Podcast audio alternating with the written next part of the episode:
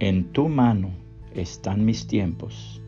Líbrame de la mano de mis enemigos y de mis perseguidores. Salmos 31:15, Reina Valera 1960.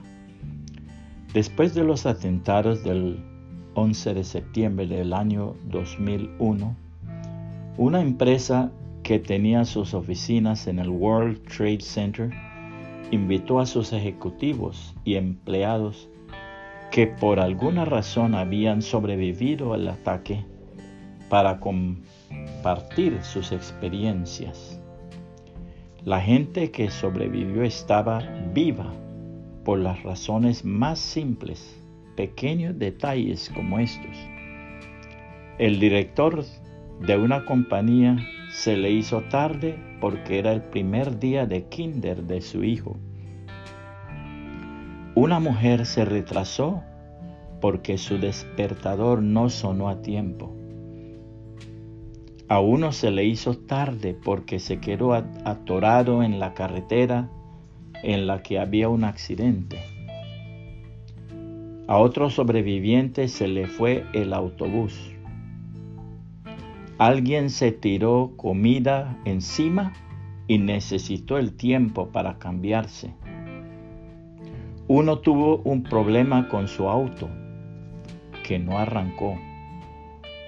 Otra regresó a contestar el teléfono. Otra tuvo un bebé y otro no consiguió un taxi. Pero la historia que más impresionó fue la de un señor que se puso un par de zapatos nuevos esa mañana y antes de llegar al trabajo le había salido una ampolla. Se detuvo en la farmacia por una curita y por eso está vivo hoy. Ahora, cuando me quedo atorado en el tráfico, cuando pierdo un elevador, cuando regreso a contestar un teléfono y muchas otras cosas que me desesperan, pienso primero, este es el lugar exacto en que debo estar en este preciso momento.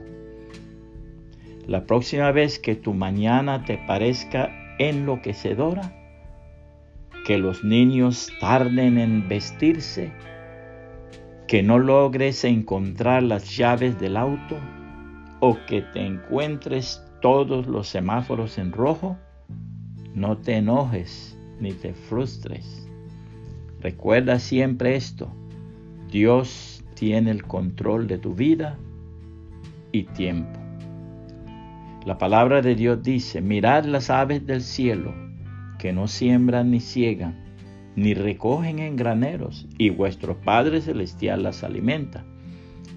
¿No valéis vosotros mucho más que ellas? ¿Y quién de vosotros podrá, por mucho que se afane, añadir a su estatura un codo? Y por el vestido, ¿por qué os afanáis? Considerad los lirios del campo, cómo crecen. No trabajan ni hilan, pero os digo que ni aun Salomón con toda su gloria se vistió así como uno de ellos. Y si la hierba del campo que hoy es y mañana se echa en el horno, Dios la viste así, ¿no hará mucho más a vosotros hombres de poca fe? No os afanéis pues diciendo qué comeremos o qué beberemos o qué vestiremos, porque los gentiles buscan todas estas cosas. Pero vuestro Padre Celestial sabe que tenéis necesidad de todas estas cosas. Mas buscad primeramente el reino de Dios y su justicia, y todas estas cosas os serán añadidas. Mateo 6, 26 al 33, Reina Valera 1960. Puede compartir este mensaje y que el Señor Jesucristo le bendiga y le guarde.